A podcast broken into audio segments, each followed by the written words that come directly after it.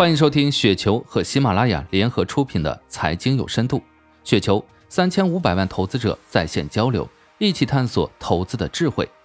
听众朋友们，大家好，我是主播斐石。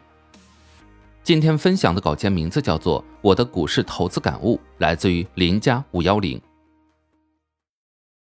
入市这些年的一点感悟：二零零二年初入市的那几年，更多的感受是折腾了几年，精神损耗大于资金收益。后来的投资经历让我深刻明白一个道理，就是专业的人做专业的事。股市其实是很复杂的地方。当你还不具备在股市中长期生存的能力时，更要明白怎么做才是对自己最好的。以下是一些思考：一、投资是专业人做专业事，这是我花了四五年时间炒股，付出极大的代价才得到的答案。二、永远不要高估自己的投资水平，要相信股市七亏二平一赚的规律。赚大钱的人绝对是凤毛麟角，不要轻易大量资金进入股市买股票，以免套住出不来，错失别的投资机会。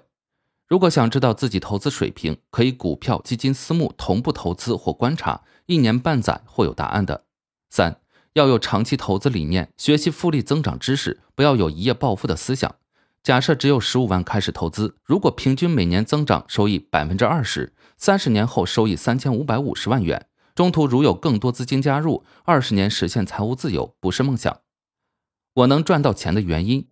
总结我在股市中赚到钱的原因可能有两点：一，对自己人生要有长期的规划，提前为未来储备足够的知识，积累足够多的人脉资源。如果能把握住投资泽熙私募基金的机会，一是我平时阅读中积累了国内外私募基金的基本知识，知道这是可靠的理财方式；二是人脉资源发挥作用。有机会的时候，朋友会想到你，愿意给你机会。二，从小阅读开拓了视野，了解世界经济发展规律，知道国家经济的发展规划，相信投资就是投资国运。投资中选择回报率高的国民刚需或政策支持的行业，如消费升级、医药医疗、科技、新能源车等行业，分散投资，长期投资，降低了风险，享受超额收益。现金或存款跑不赢通货膨胀，天天处于贬值状态。所以，我有钱立刻投资，是一个没有银行存款的人，一贯坚持分散投资理念，少部分资金买入经营性房产，这是无风险投资，保值收租金为主，大部分资金投资于风险较高的私募、公募基金，获取高收益。自己测算过，这十年房价上涨加租金年回报约百分之十，而基金投资年回报约百分之二十五。从回报率考虑，可以肯定，未来一二十年肯定还是以投资基金含公募、私募为主。对于投资方面的长远规划，如果有合适的项目、适合的机会，未来十年内希望自己有机会入股资产管理公司当股东，一是享受中国资本市场发展红利，二是帮助更多的人实现财务自由。现在的我跟初入市的我的认知转变，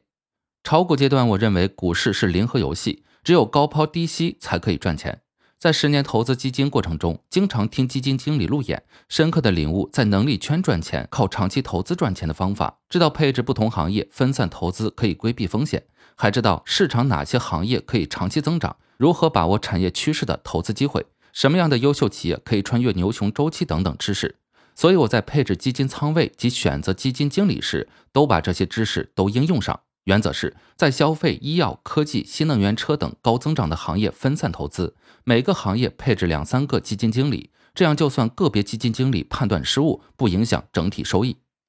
关于预期收益方面，我曾经系统的分析过投资大师巴菲特、索罗斯等几十年投资生涯，平均年化回报率约百分之二十。他们之所以成为超级富豪，关键点是长期投资、复利增长。我是一个保守的投资者，比较厌倦风险，没有胆量投资期货、证券类高风险项目，只希望复制大师们的长期投资、复利增长的模式。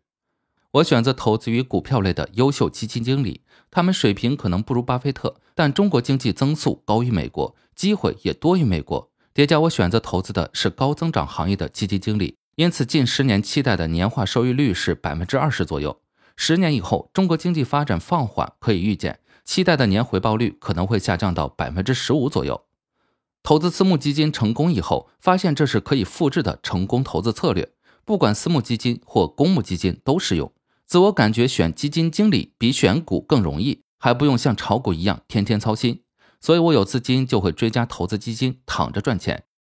投资过程中比较开心的事情是，把自己的成功经验分享给身边的朋友，让许多朋友跟随我投资基金。做长期投资这么多年，朋友们盈利都还可以。去别人家做客，经常会被朋友的家人感谢，说过去投资股市如何如何，多亏我引导才走向正确的道路。